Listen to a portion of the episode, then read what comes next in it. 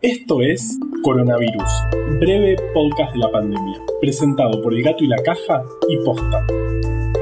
Hoy es viernes 12 de junio, día 85 del aislamiento social preventivo y obligatorio en las zonas con circulación comunitaria del virus del país y día 5 del distanciamiento social preventivo y obligatorio en las zonas sin circulación comunitaria del virus.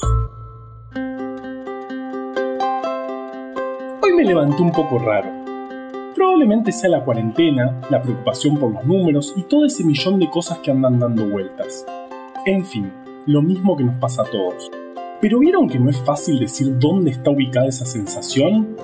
Es el cerebro, claro, pero no se siente en el cerebro.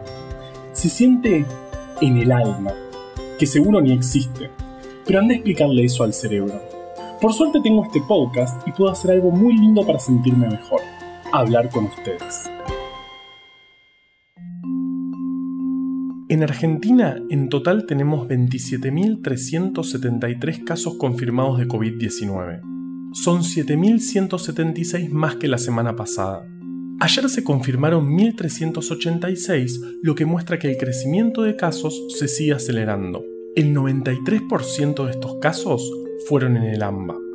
En total fallecieron 765 personas y los pacientes en terapia intensiva por COVID, un valor al que siempre miramos con cuidado, son 325, 32 más que el viernes pasado. El porcentaje de positividad de los testeos, es decir, cuántos dan positivo sobre el total, está en 14,7% y aumenta sobre todo por Cava, que tiene un 43,1%, y el resto del AMBA, que tiene un 29,8%. Estos valores son altos, deberían rondar el 10% según la OMS y que den por encima de ese valor significa que deberíamos estar haciendo más testeos.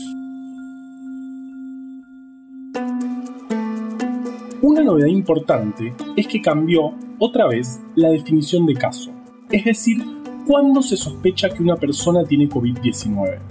A partir de ahora, se considera caso sospechoso a toda persona con dos o más de los siguientes síntomas. Fiebre, 37,5 o más.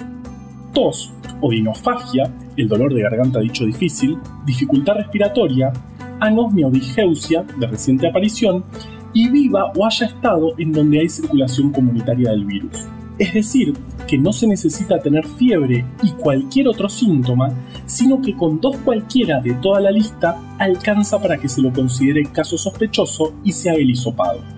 Estos parámetros, que aplicaban solo para el personal de salud o quienes vivían en barrios populares, ahora se extiende al resto de la población. Además, en Cava comenzó a estar permitido salir a correr a la noche. Esto provocó que se aglomeren, sobre todo el primer día, muchas personas alrededor de los parques, mi nombre es Ricardo Esteban. Ricardo. Eh, ¿Te sentís bien, Ricardo? ¿Qué fue lo que pasó en pocas palabras? Y lo que pasó es que, bueno, yo venía pisteando como un campeón. Y bueno, y se me cruzó, no sé qué se me cruzó. Y quedé como un, un Schumacher en, eh, en Fórmula 1. Y tal como vimos por televisión, muchos ni siquiera llevaban barbijo, cosa que se entiende porque correr con barbijo no debe ser nada fácil. Pero con los números que te contamos recién, no es para nada una buena noticia. Otra cosa que pasó, entre el montón de cosas que pasaron, fue que la OMS dijo en un primer momento que los asintomáticos contagian, después que no contagian y ahora volvieron a decir que contagian. ¿En qué quedamos? Está mal pero no está tan mal. Tal como aclararon el martes, el punto es que una de las principales fuentes de contagios son aquellos que se definen como presintomáticos, es decir, las personas que aún no desarrollaron síntomas pero lo harán, y mientras tanto contagian. En cambio, los que pasan todo el periodo sin tener síntomas, al parecer, no contagiarían tanto. Pero claro, ¿cómo saber a qué grupo pertenece cada uno? Alguien que no tiene síntomas hoy puede tenerlos mañana. Por eso, mejor cuidarse. Encima pasó lo de la cloroquina, esa droga que al principio mostró dar resultados prometedores en ensayos de laboratorio y que hace un tiempo salió un super trabajo que decía haber analizado 96.000 pacientes y demostrado que la droga no solo no beneficia la evolución del paciente, sino que además aumenta el riesgo de muerte. Bueno, Ese artículo al parecer era falso, porque la empresa que había aportado los datos tenía los papeles más flojos que el living de la casa de mi abuela, porque estaba empapelado el living, y el empapelado se estaba despegando. No soy bueno con las comparaciones. Ah, cielos. Escuchen, no me gustan los discursos, pero es tan agradable dejar que asimilen el desastre que han provocado. Lo arruinaron todo, gracias a Igual pensemos, por ejemplo, que desde la epidemia de peste bubónica de 1437 hasta que Alexander Yersin aisló el patógeno que la causaba, pasaron más de 650 años. Y desde la epidemia de fiebre amarilla de Buenos Aires de 1871 hasta que se demostró que la enfermedad la transmitía un mosquito, pasaron 10 años. Incluso desde los primeros casos de SIDA hasta que François Barré-Sinoussi aisló el virus del HIV, pasaron dos años. Nosotros conocimos a este coronavirus hace poco más de seis meses y el virus se aisló a las pocas semanas. Es lógico que la evidencia al respecto vaya cambiando. Creo que hablé mucho. Pero bueno, en tiempos tan difíciles, qué bueno hacer catarsis.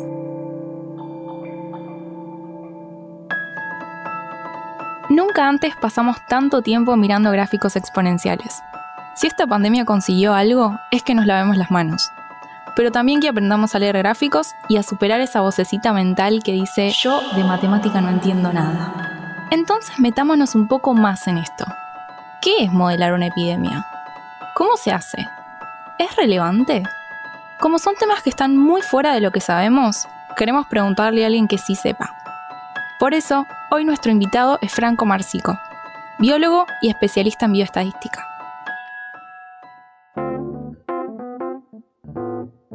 Hola Franco, muchísimas gracias por tu tiempo. ¿Cómo, estás? Bien, bien, va, normal, acá andamos. Desde que empezó la pandemia estamos rodeados de gráficos exponenciales y la verdad es que queremos entender un poquito más. Pero antes que nada, ¿nos contás un poquitito qué hace la bioestadística? La bioestadística es un área de la estadística Básicamente consiste en la aplicación y desarrollo de herramientas estadísticas para preguntas que surjan en el contexto de las ciencias de la vida, o sea, biología, medicina, etc. En el fondo la pregunta que, uno busca responder con la bioestadística es siempre la misma. ¿Con qué certeza puedo dar una determinada afirmación en función de los datos que dispongo? Esta pregunta, en tiempos donde se dicen muchas cosas y pocas son contrastadas, o sea, en tiempos difíciles como estos, en resulta muy importante. ¿Y, cuál crees que es el rol de los modelos estadísticos en este contexto de pandemia? Me gusta la, pregunta porque damos por hecho que tienen un lugar y, y, a momentos bastante protagónico, más de lo que veníamos viendo en general, porque desde el principio de la pandemia, como vos decías, todo y mucha de la información periodística parece ir en torno a picos, a modelos, a predicciones que se están haciendo. Eh, antes de comentarte acerca del rol que creo que tienen en este contexto especial, quiero citar una frase de un estadístico que me gusta bastante. Eh, se llama George Box y él lo que dice es que todos los modelos están equivocados, pero algunos son útiles. Y cuando habla de utilidad, no estoy diciendo más que la causa por la cual nos llaman a los científicos y sobre todo en estos momentos.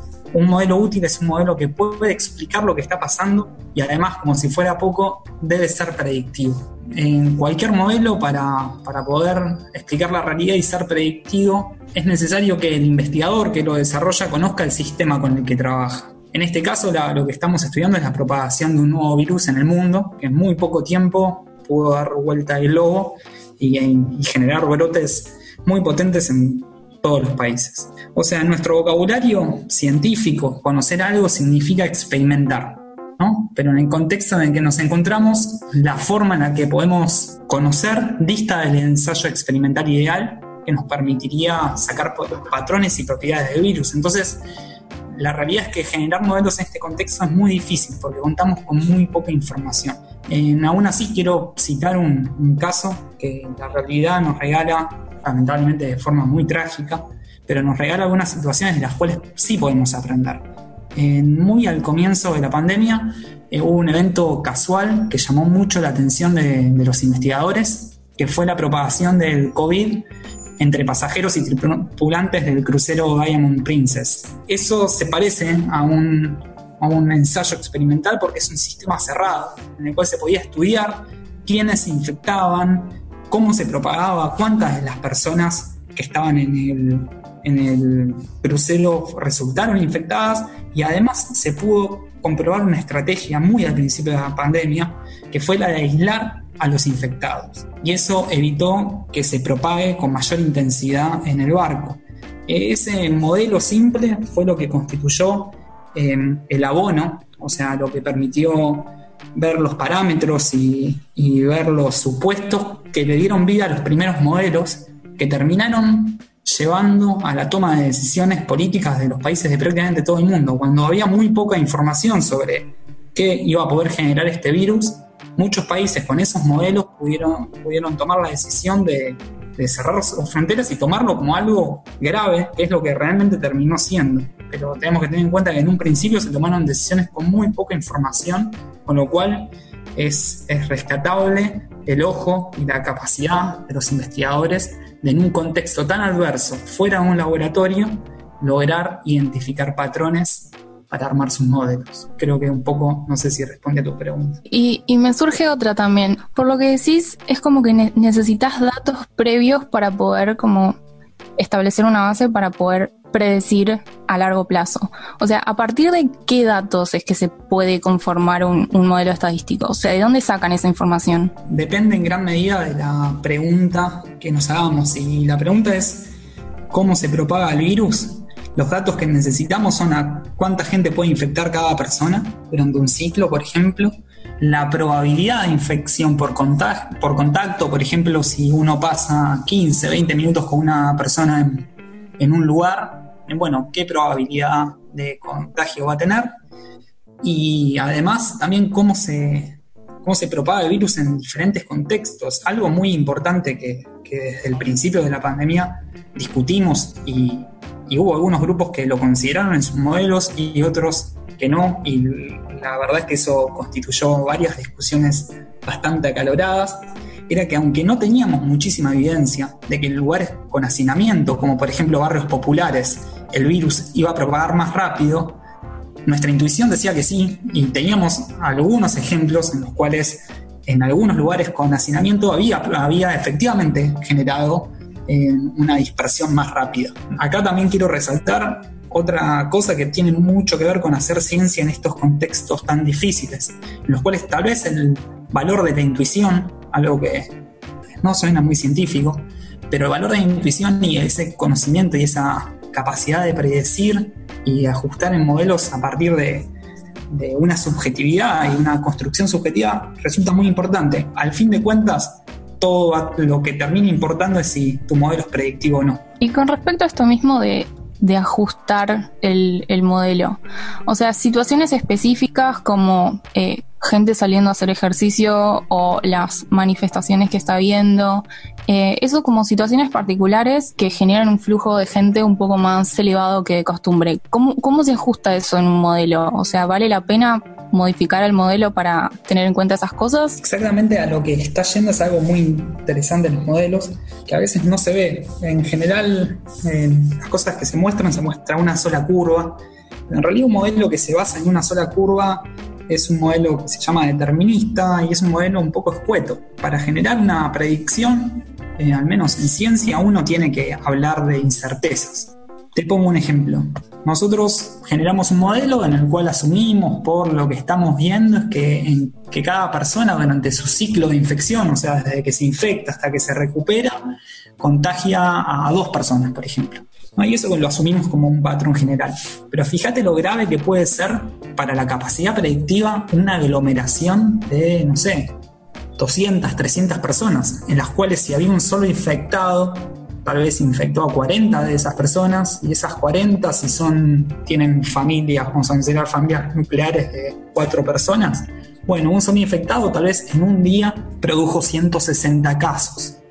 La capacidad de predecir en ese caso se ve muy acotada por este tipo de, de acciones que son irresponsables.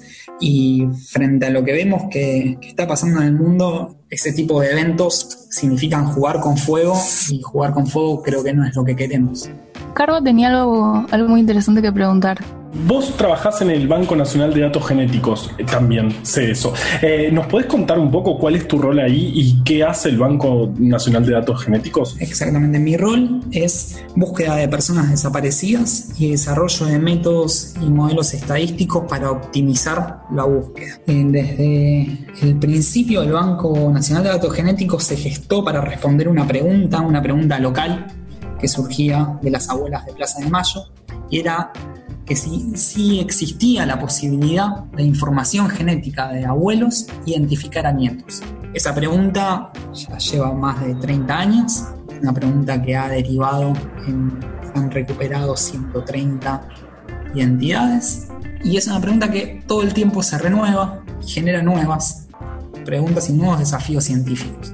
Por ejemplo, uno de esos desafíos es en los casos en los cuales los abuelos de, nieto eventualmente si se encuentra, eh, no están presentes, si por ejemplo hay solamente un tío o tenemos muy poca evidencia genética, ¿qué hacemos? ¿Cómo lo encontramos? ¿Cómo optimizamos la búsqueda?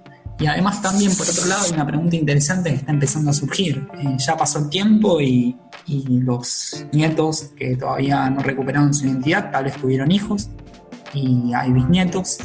Y esos bisnietos tal vez empiezan a tener dudas acerca de la identidad de sus padres que en algunos casos pueden estar vivos o en otros no. Bueno, la capacidad técnica de identificar bisnietos a partir del material genético disponible en el banco es algo que estamos eh, comenzando a evaluar y es una pregunta con grandes perspectivas científicas. Última pregunta, pero nada menor.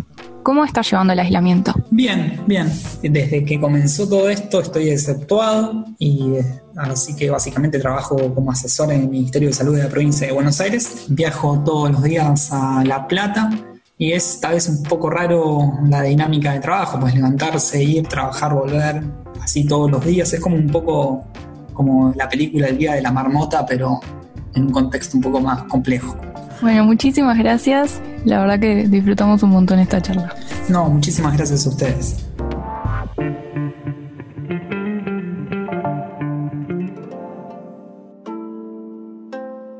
La palabra catarsis es un concepto que hizo popular Aristóteles cuando escribió la poética, ese tratado en el que explicaba cómo debía ser una buena tragedia.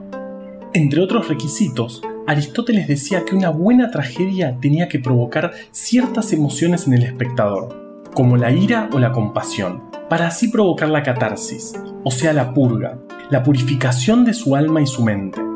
Porque hacer catarsis es limpiarse, emocional y físicamente. Y si bien en el teatro uno podía limpiarse el alma, para limpiarse el cuerpo tenía que acudir a los templos de Asclepio, que además de tener un nombre espectacular, era el dios de la medicina y la curación. De hecho, unos cuantos años antes que Aristóteles vivió Sócrates, que era un filósofo más bien molesto. Iba caminando por ahí y haciendo preguntas incómodas y claro, tarde o temprano terminó poniéndose a la gente poderosa en contra y lo sentenciaron a muerte. Dice la leyenda que justo antes de morir, cuando ya le habían dado a tomar cicuta, Sócrates pidió que no se olviden de sacrificar un gallo para Asclepio, esto, que desconcertó primero a los que lo rodeaban, significaba que para él la muerte era una curación y por lo tanto había que agradecerle al dios correspondiente. Una ironía. Como les dije, era muy molesto Sócrates, pero me fui por las ramas. La cuestión no tiene que ver con Aristóteles, ni Sócrates, ni Asclepio, sino con la hija de Asclepio, Igeia, que era la diosa de la curación, la limpieza y la sanidad. Su nombre es el que le da lugar claro, a la palabra higiene, tan importante también en estos tiempos. A pesar de que el concepto de higiene tiene todos estos años, estamos hablando de más de 2300 por lo menos, tardamos muchísimo en darnos cuenta de que algo tan simple como higienizarse las manos podía prevenir enfermedades. ¿Y cómo nos dimos cuenta? Esa es una historia espectacular. En 1848, el médico húngaro Ignaz Philipp Semmelweis se preguntó por qué en una sala del Hospital General de Viena la mortalidad de las parturientas era tres veces más alta que en la otra sala del hospital, que era prácticamente idéntica. Lo primero que notó fue que la sala de mayor mortalidad era atendida por estudiantes de medicina, mientras que la otra por parteras. Entonces Semmelweis se puso a observar y se dio cuenta de algo más interesante aún, que muchas veces los estudiantes iban a revisar las parturientas después de haber estado manipulando cadáveres. Y obviamente, sin lavarse las manos en el medio, porque en esa época todavía no existía la teoría microbiana y se creía que las enfermedades se transmitían por miasmas, estas emanaciones medio mágicas que salían de los cuerpos enfermos y enfermaban a los sanos.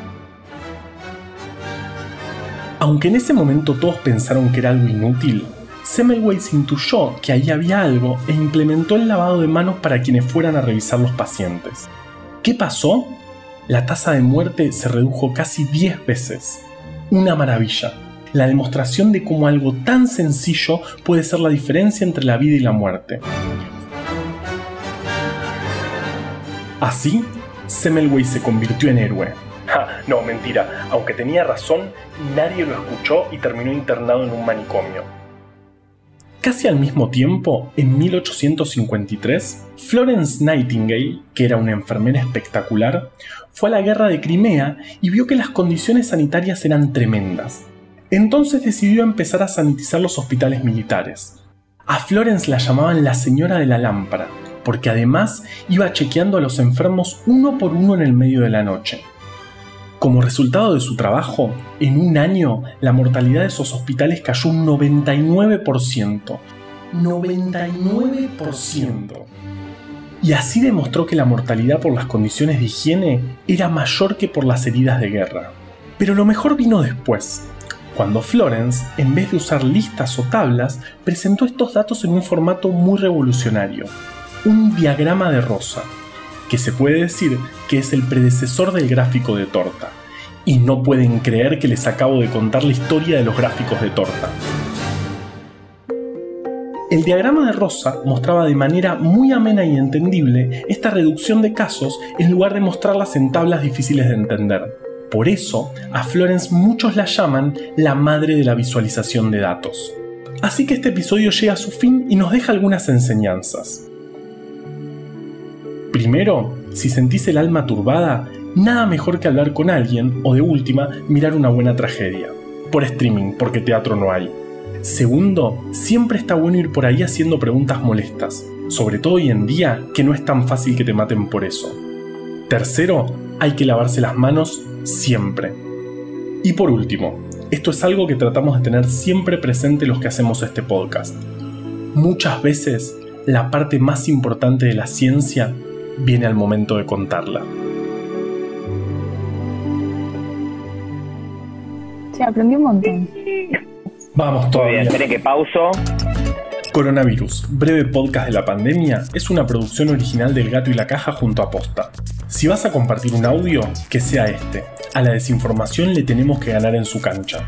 Ayúdanos a que Breve Podcast llegue a todos lados. Escucha todos los podcasts de Posta en posta.fm. También puedes encontrarlos en Spotify, Apple Podcast y tu app de podcast favorita. En la coordinación general de este podcast estuvo Nahuel Ugacio. Entrevista desde el armario, Valeria Sanabria. Nuestro invitado de hoy, Franco Márcico. Producción por posta, Luciano Banchero y Diego del Agostino. En la edición, Leo Fernández. La identidad visual del podcast es de Belén Kakefuku. Este episodio fue escrito por Juan Cruz Balián, Valeria Sanabria, Ezequiel Calvo, Florencia Fernández Chape y por mí. Yo soy Juan Manuel Carballeda. Quédate en tu casa y nos escuchamos el viernes que viene.